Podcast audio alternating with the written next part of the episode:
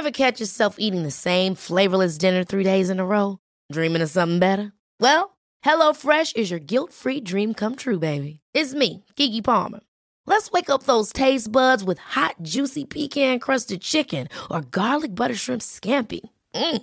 Hello Fresh. Stop dreaming of all the delicious possibilities and dig in at HelloFresh.com. Let's get this dinner party started.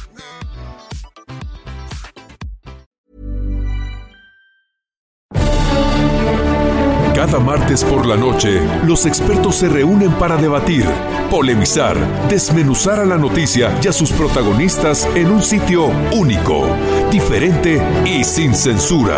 Esta es la mesa de análisis, a fuego lento, bajo la conducción de Alfredo González Castro, por El Heraldo Radio. Iniciamos.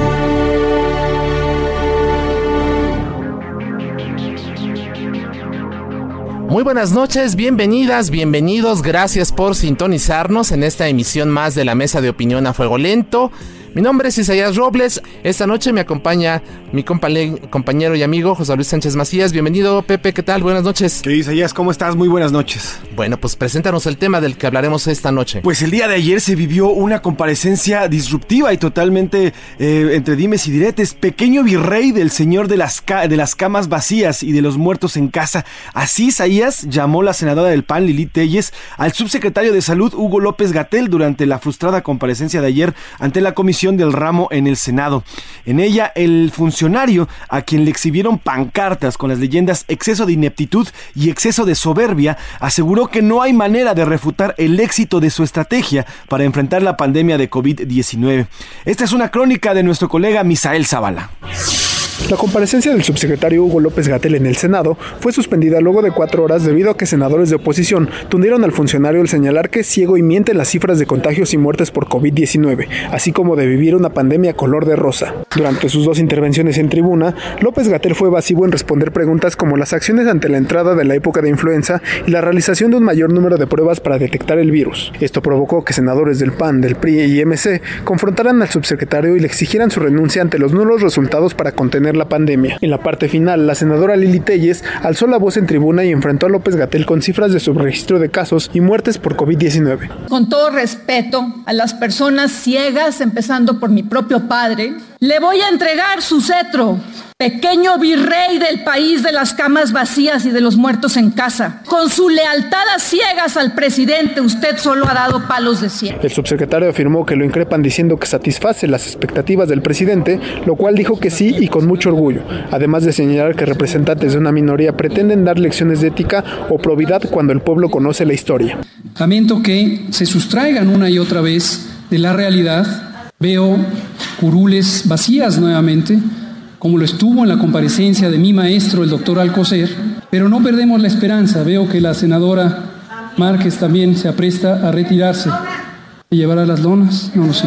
Los senadores panistas hicieron vacío y a su salida la legisladora Marta Márquez, también de Acción Nacional, se acercó al subsecretario y le dio gel antibacterial en las manos y se detuvo justo detrás de él con un cartel que decía exceso de soberbia y exceso de ineptitud. Durante el encuentro, la senadora por Movimiento Ciudadano Verónica Delgadillo pidió la renuncia del subsecretario López Gatel y la senadora por el PRI Novia Mayorga le dijo que están hartos de sus mentiras y aseguró que López Gatel vive en una pandemia color de rosa. Bueno, sí, que se lavó muy bien las manos. Usted se lavó muy bien las manos de ser responsable en el manejo de esta pandemia.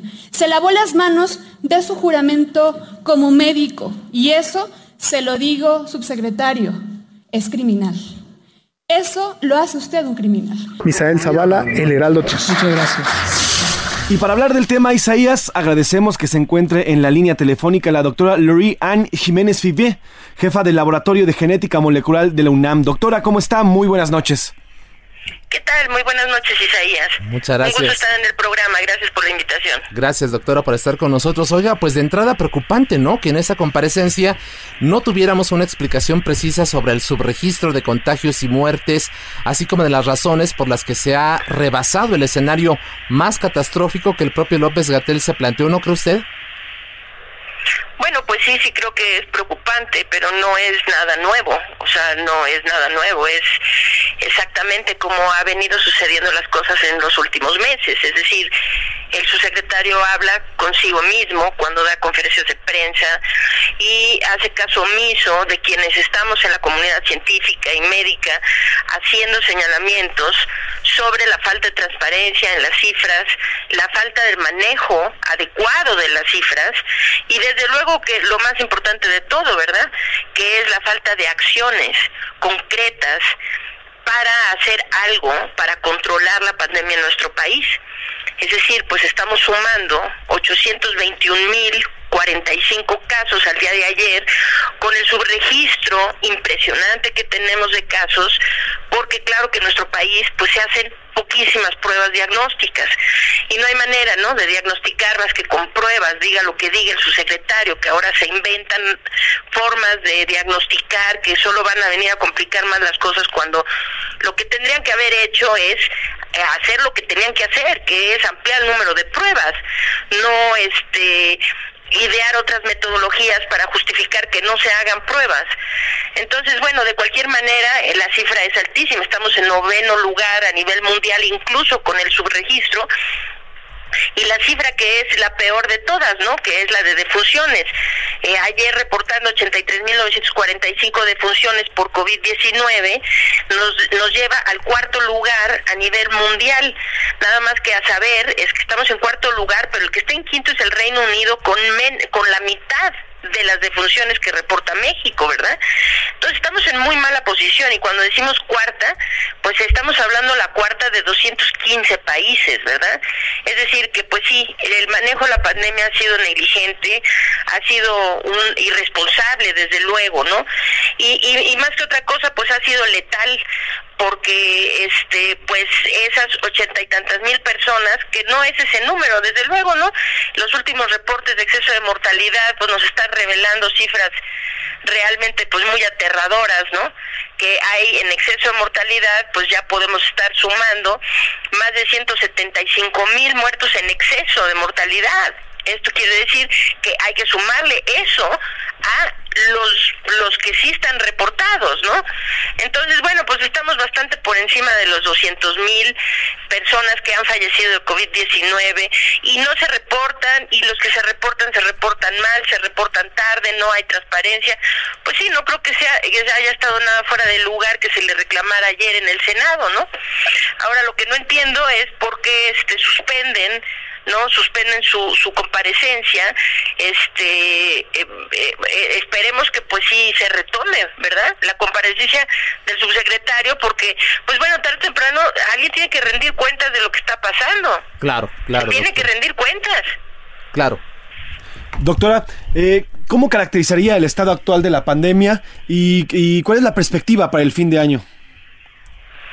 Bueno, pues creo que ya lo caractericé caracteriza, pues eh, lo que no es mi opinión, ¿verdad? Es lo que los números dicen y lo que los números dicen es que la situación es muy grave en nuestro país, muy grave.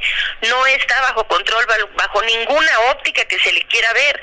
Es decir, vamos a hablar, una de las cifras que la Organización Mundial de la Salud maneja como parámetro para determinar si eh, las medidas que se toman en cada país están siendo efectivas y si existe control de la pandemia, ¿no?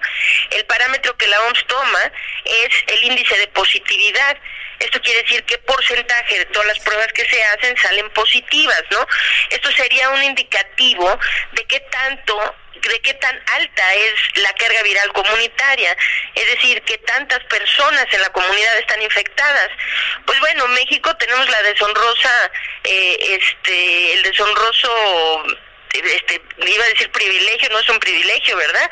Pero eh, estamos en el deshonroso segundo sitio a nivel mundial, con un índice de positividad de 46.9%.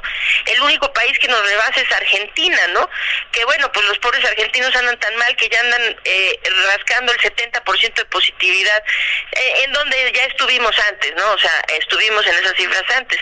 Ahora estamos en, en el 47%, vamos a decir, de positividad, pero con una tendencia eh, al alza.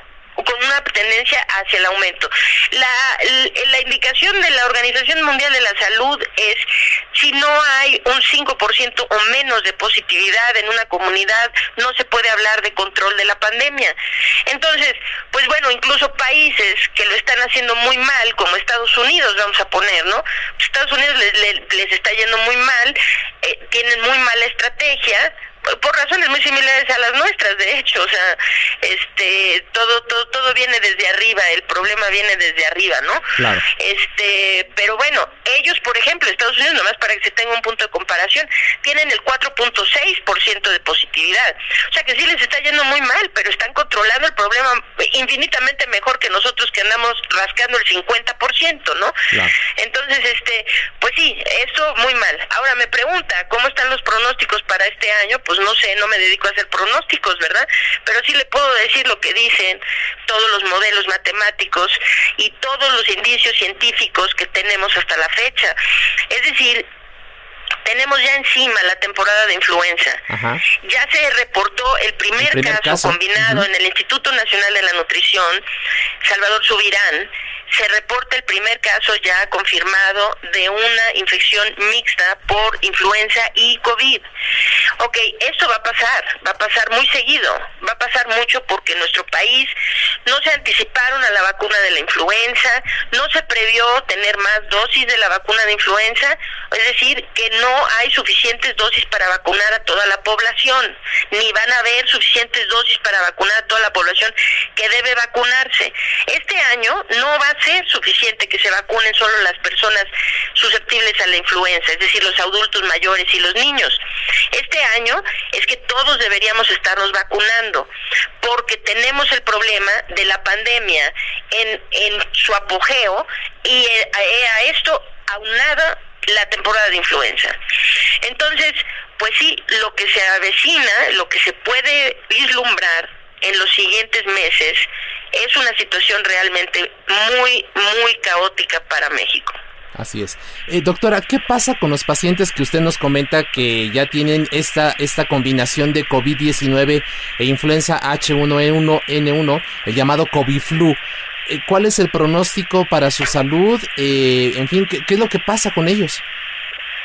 Pues tienen muy mal pronóstico eso eso pues da un mal, muy mal pronóstico porque tienen dos enfermedades que cada una por sí sola pues tiene toda una problemática, eh, conlleva un riesgo determinado de muerte que para las dos no es bajo, ¿verdad? Es decir, hay mucha gente que está muriendo de COVID, mucha menos que se muere de influenza. Claro, COVID, hay el, los, el índice de letalidad de COVID es más alto que el de influenza. Sin embargo, la influenza es un problema año con año en todos los países del hemisferio norte, ¿verdad? En estas fechas. Entonces, este, pues sí, esto es darle un doble golpe a un, al organismo de una persona con la doble infección, es decir, la infección de dos microorganismos, dos virus en este caso, que ambos tienen el potencial de matar a una persona y ambos tienen el potencial de producir enfermedades que pueden ser muy graves. Entonces, bueno, este, quien no esté vacunado contra influenza estará en riesgo de que esto suceda. Y si tener solo influenza, pues es peligroso. Si tener solo COVID es muy peligroso, pues ahora tener influenza más COVID, pues ya puede imaginarse. El pronóstico, pues sí, no es bueno, ¿verdad? Claro. Eh, doctora, finalmente, háblenos del proyecto de vigilancia y tratamiento oportuno escalonado para atender gratuitamente casos de COVID en México que usted ha encabezado desde hace meses. ¿Cómo va? Sí, muchas gracias, claro. El proyecto se llama Salvemos Conciencia. Nos pueden encontrar en todas las redes sociales, Facebook, Twitter, YouTube y, e Instagram. Nuestra página de internet es salvemosconciencia.org.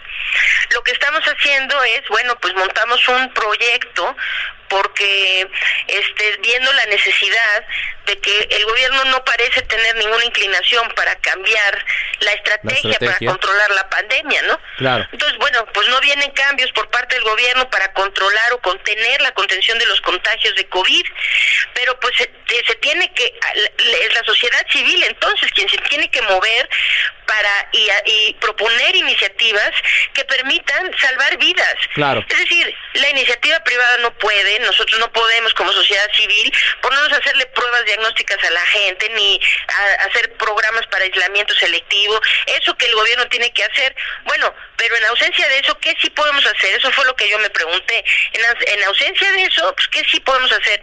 Bueno, pues fíjese, lo que sí podemos hacer de manera muy efectiva es proporcionar información adecuada a la población y proporcionar atención médica temprana de COVID, es decir, vigilancia, acompañamiento y atención médica temprana. El COVID es una enfermedad que se puede manejar, como todos saben, pues COVID no tiene cura, ¿verdad? Pero es una enfermedad que se puede manejar muy bien si se aborda de forma temprana. Si se aborda de forma temprana, se puede manejar con un índice altísimo de éxito. Es decir, que tratándose el COVID de forma muy temprana, para eso hay que detectarlo. De ahí que tenemos, pues estamos proporcionando mucha información al público para que sepan cómo automonitorear los signos tempranos de COVID mediante la toma de oximetrías y temperaturas.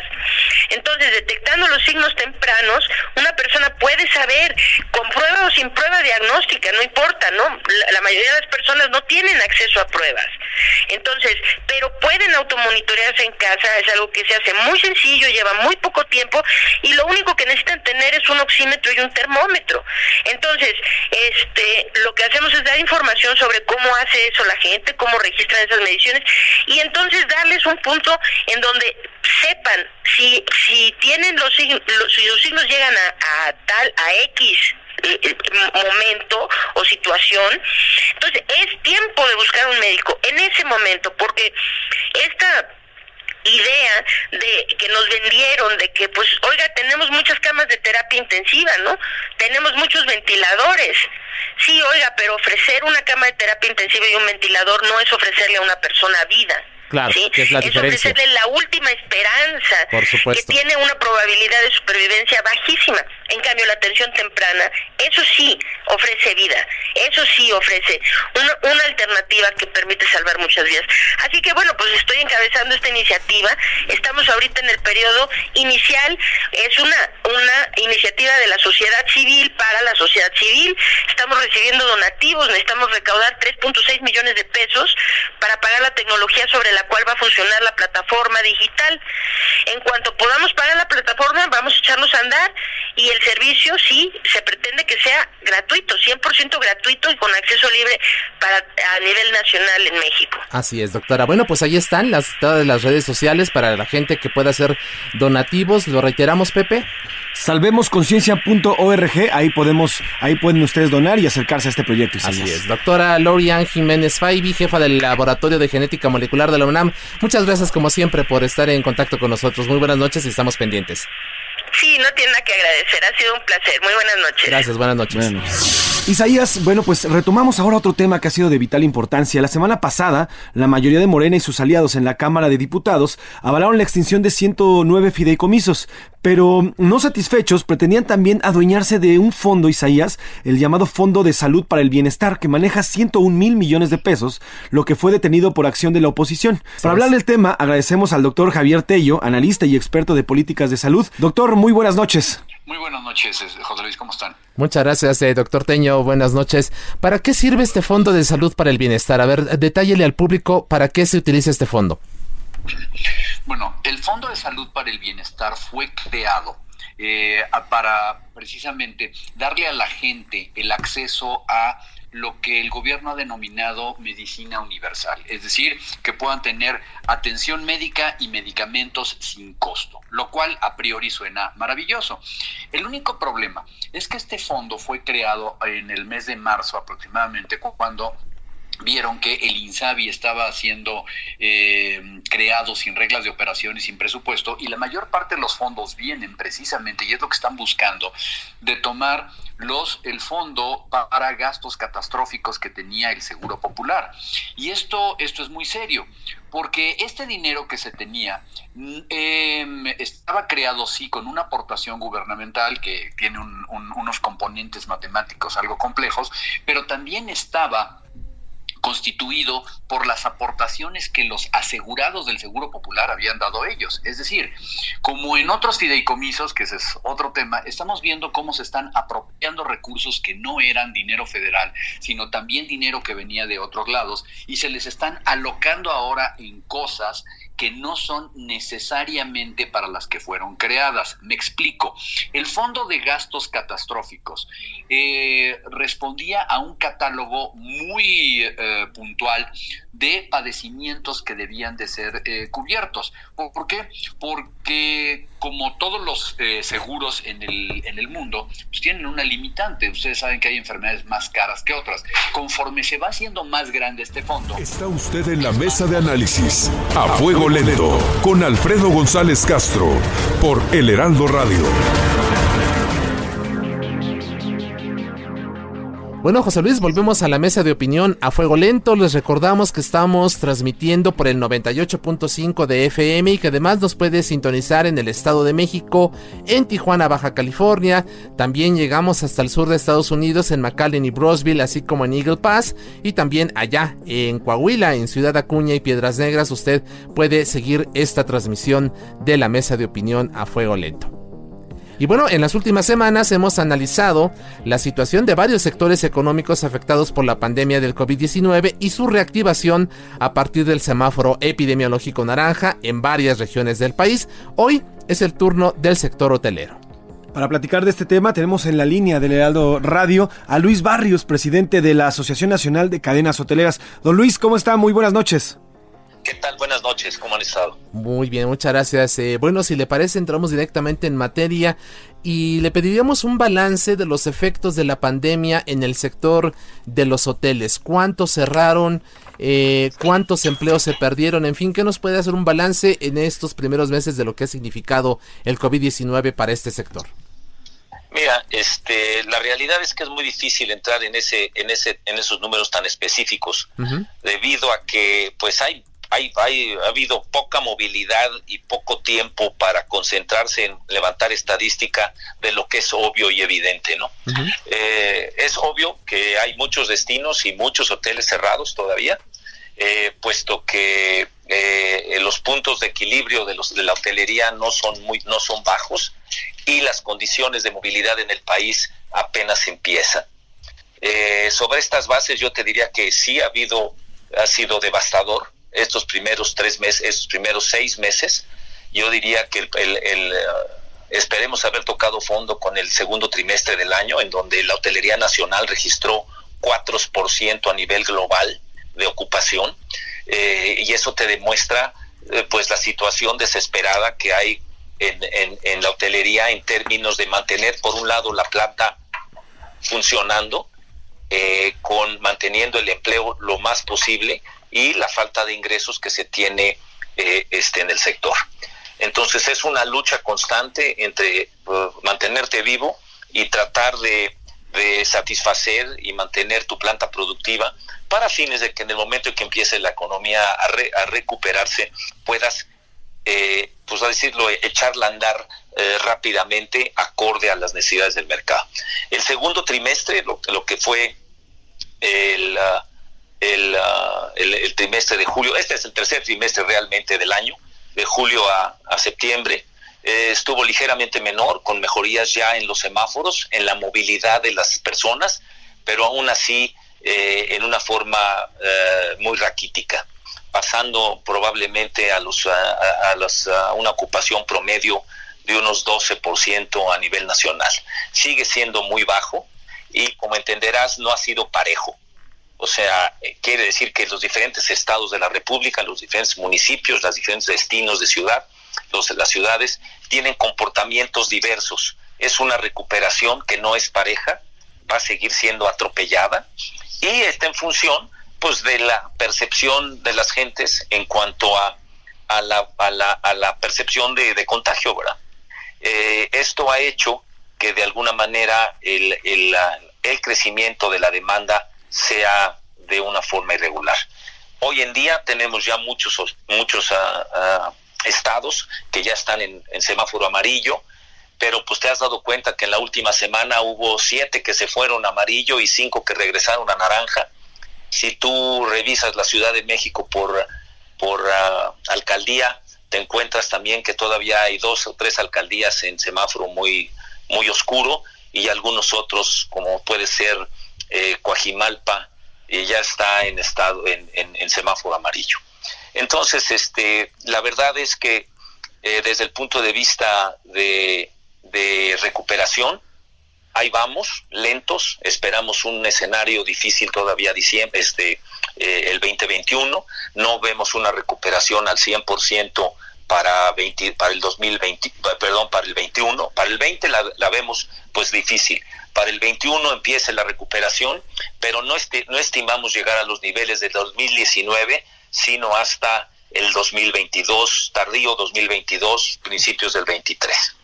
Es decir, vamos a tener prácticamente dos años perdidos para el sector. Pues digo, perdidos, vamos a decir, perdido este y los otros de recuperación, esperemos que no sean tan perdidos, ¿no? Que haya este crecimiento, más o menos. Si tú me forzaras a darte cifras, yo sentiría que este año vamos a estar en unos niveles del 40%, 40 optimistamente 50% de lo que se produjo, de lo que se vendió, los ingresos del año pasado, del 2019, en un 60-70% para el año entrante y, y, en el 2022 llegar a niveles de, de 90, ¿no? Ese sería como lo estamos viendo y un regreso no parejo. Eh, están mejor las zonas este, fronterizas porque tienen más demanda en esa zona por toda la parte de exportación. Eh, tenemos el, el, sector automotriz ahí viene de regreso, entonces eso tendrá su beneficio en el sector, en, el, la parte del interior, los destinos de placer, pues hay unos más beneficiados como puede ser Cancún, Cabos, Vallarta y tienes otros más golpeados como son los de los de los de los estados de Guerrero y demás, ¿no? El estado de Guerrero. Y luego en la parte industrial, pues tienes la parte petrolera que de alguna manera ha seguido trabajando y operando. Entonces es una cosa muy, muy difícil de, pronosticar, ¿verdad? Eh, y, que para algunos les está yendo razonablemente bien o están ya regresando y en otros lugares están están están eh, más golpeados. ¿Es, posible eh, establecer una en montos económicos las pérdidas que han implicado esta pandemia para el sector? Pues mira, yo creo que si el PIB del 9.3, del, sí, la, caída en ventas que tuvimos en el primer trimestre de este año, en el segundo trimestre del año, contra el año pasado fue del 90%.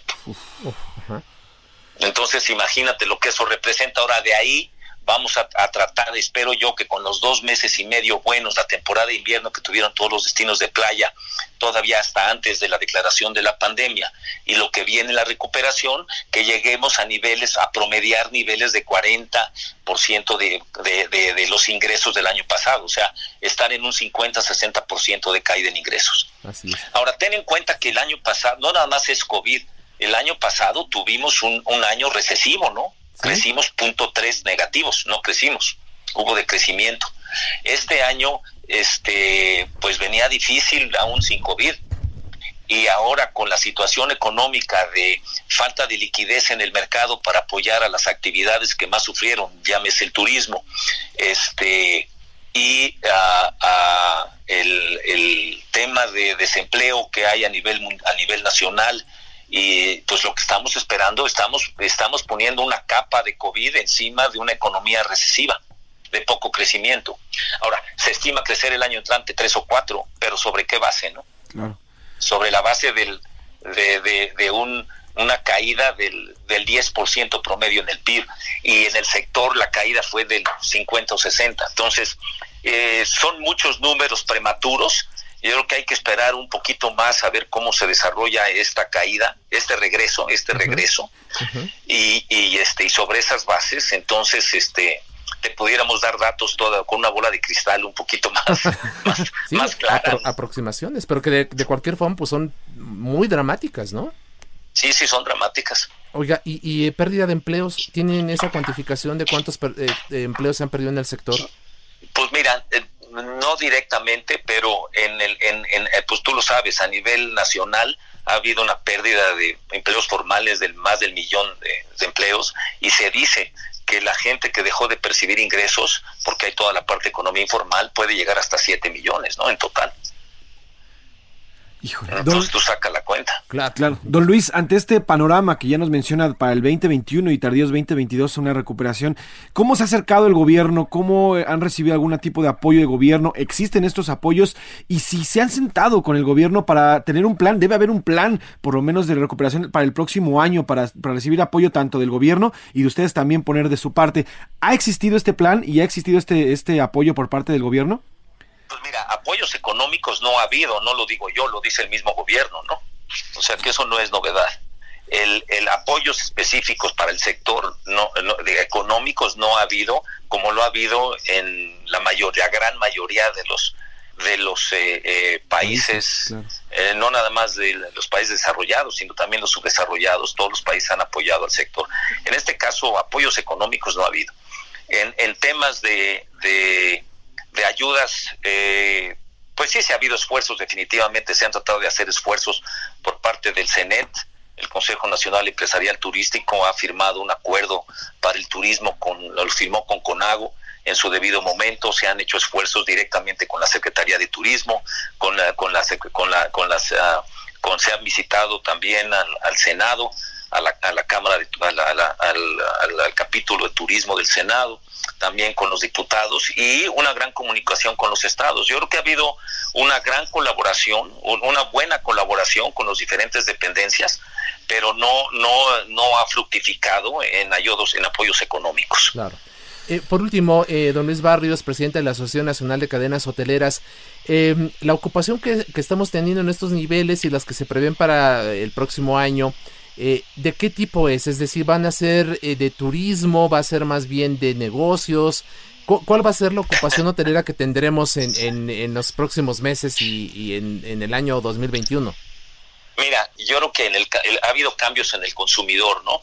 Definitivamente vamos a decir los eh, cambios este, de, de, comportamiento. Yo creo que sí, en efecto, las personas cuando tienes este riesgo de contagio, este temor al contagio, pues tomas medidas eh, que son más eh, lógicas, ¿no? Viajes más en familia, movilidad más en familia, más carretero para controlar tu ambiente, más cercanos a tu destino, a tu destino, perdón, a tu, a tu ciudad de origen, eh, y más, más turismo nacional. luego, lo que es placer, pues hemos estado confinados la gran mayoría durante ya casi seis meses y tenemos estamos ávidos de buscar algo de movilidad y, y, visitar a nuestros familiares y salir a, ciertos destinos de, placer que sean más orientados al, espacio abierto y a la naturaleza.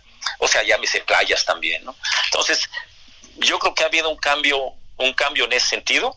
Desde el punto de vista de negocios placer, yo creo que las empresas las empresas corporativas y las transnacionales que hay en México tienen políticas restrictivas de viaje más, más duras o más, eh, eh, eh, más sí, más, más son más precavidos en sus políticas de viaje y los, los han, muchos de ellos los han diferido hasta, hasta el año entrante. Te encuentras al viajero de las empresas medianas y pequeñas y al empresario viajando más de, de negocios que las empresas grandes, este, salvo las empresas que están relacionadas con eh, actividades muy esenciales, ¿no? Todo lo que es energía, distribución, alimentos, petróleo, eh, en fin.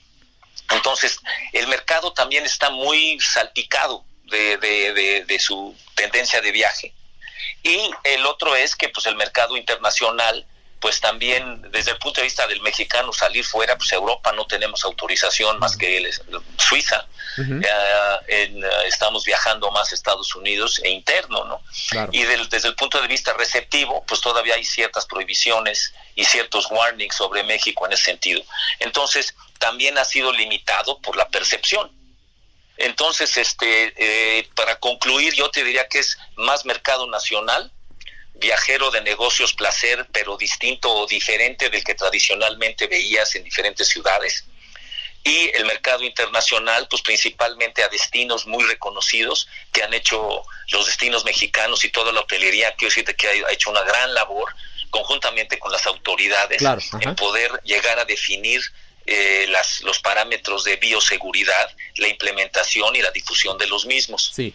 Entonces, este, pues eso todavía para que se destape el mercado a niveles de, de 2019, pues hay dos variables. Uno, el crecimiento económico, o sea, el estado de la situación económica del país, y por el otro lado, el, ah, el miedo a la movilidad por razones del contagio. Claro. Don Luis Barrios, presidente de la Asociación Nacional de Cadenas Hoteleras, le agradecemos mucho que haya conversado con el público de la Mesa de Opinión a Fuego Lento. Muchas gracias, muy buenas noches. Gracias, buenas noches. Buenas, Luis. Continuamos. A Fuego Lento.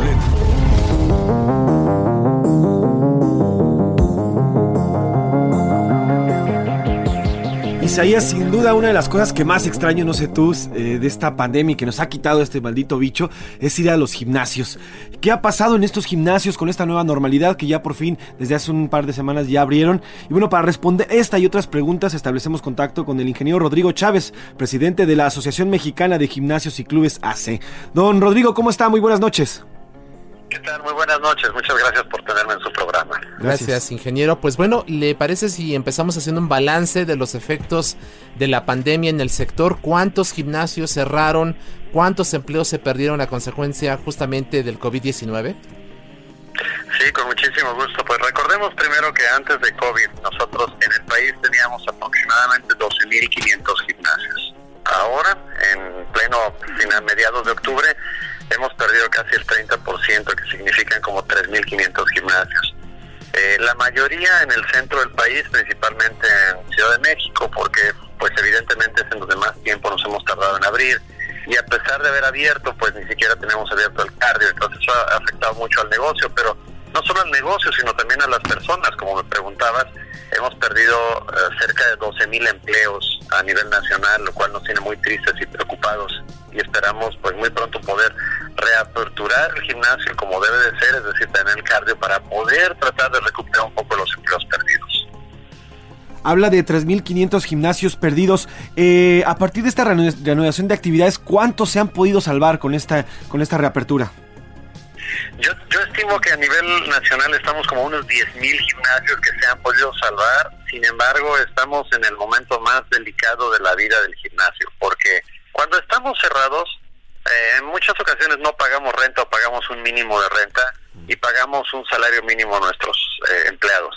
Pero una vez que estamos abiertos, pagamos muchas veces la renta a la mitad o un poquito más alta y el salario al 100% de nuestros empleados, lo que significa que es mucho más caro en este momento operar un gimnasio cuando están cerrados. Así que vienen dos meses muy difíciles para los gimnasios en tanto nos aumentan un poquito la capacidad un 50% y nos permiten usar cardio para poder sobrevivir. Así es. Actualmente, eh, ¿cuál, es el aforo que se les permite a ustedes de, personas que vayan a hacer ejercicio justamente a, los gimnasios? Y, es posible que, como usted ya nos comenta, los costos permitan mantener abiertos estos negocios con estos niveles de afluencia de personas? El aforo depende mucho de los diferentes estados, porque esto es un tema que las aperturas han sido estatales. Hay algunos estados donde ya nos permitieron el 50 y los gimnasios comienzan a operar de una manera un poco más tradicional y regular. Para el área central, digamos Ciudad de México, nos ha impactado muchísimo. El aforo máximo es el 30%, tiempo de permanencia máximo de una hora y prohibido el cardio. Lo cual nos preocupa mucho porque en un restaurante en Ciudad de México me puedo quedar cinco horas comiendo y engordando haciendo ejercicio no puedo quedar más de una hora. Eso pareciera que es un mensaje un poco confundido para la gente, eso no es muy claro. Claro, y además que pues, pues finalmente la gente va a hacer ejercicio y a procurar salud, ¿no? Y también un tema de proporcionalidad. No hay que olvidar que penosamente los gimnasios antes de la pandemia solamente le daban servicio al 3% de la población, nuestra penetración es del 3%. ¿Qué significa? Pues significa que somos el país con la obesidad número uno en el. Después de la pandemia, pues estamos con menos del 3%. Nosotros potencialmente no vamos a infectar a nadie porque somos un negocio de cercanías y solamente atendemos el 3%. Pero ese 3% sí le damos mucha salud porque les preparamos su sistema inmunológico para poder resistir cualquier enfermedad. es, lo que todavía parece que no hemos entendido. Ante, ante eh, ingeniero, ante este, estos gastos que, han que, que nos cuenta que han, tenido que implementar, ¿qué otro extra de gastos han, sufrido estos gimnasios por el uso de gel antibacterial, por nuevas medidas de sanitización, por la compra de tal vez de otros líquidos de sanitización? ¿Qué representa qué, o qué gasto representa para los gimnasios estos, estos nuevas, estas nuevas medidas? Pues el primero es una inversión inicial. Eh, yo déjame agregar que también en nuestros gimnasios que tienen aire acondicionado hemos implementado sistemas de rayo UV, eh, rayos ultravioleta. Yo creo que nosotros tenemos mejor calidad de aire que algunos hospitales públicos desde del país. Pero bueno, eh, hemos invertido por la salud de nuestros socios y, y eso nos ha representado, eh, pues quizá un aumento entre un 18 y 20% de lo que, al menos para abrir, el día que abrimos la puerta, de lo que tradicionalmente en ese mes haríamos. Los, los geles antibacteriales no han representado un impacto muy grande porque a pesar de que pues, los precios son altos, nosotros ya utilizábamos sistemas de seguridad, es lo que a veces no entiende la gente. Nosotros ya éramos un lugar seguro. Nuestro protocolo lo hace ahora más seguro todavía. Pero realmente ha sido quizá eh, eh, una inversión de un 10% más de costo de operación mensual. Lo que realmente nos está impactando no es eso, lo que nos está impactando es que al no abrir todas las áreas del gimnasio, mm. muchas personas vienen y nos piden un descuento porque no lo puede abrir todo el gimnasio. Y ahí es donde nos ponen una predicación porque es complicado para nosotros saber cómo atender. Ever catch yourself eating the same flavorless dinner three days in a row? Dreaming of something better? Well, HelloFresh is your guilt-free dream come true, baby. It's me, Kiki Palmer. Let's wake up those taste buds with hot, juicy pecan-crusted chicken or garlic butter shrimp scampi. Mm. Hello Fresh. Stop dreaming of all the delicious possibilities and dig in at HelloFresh.com. Let's get this dinner party started.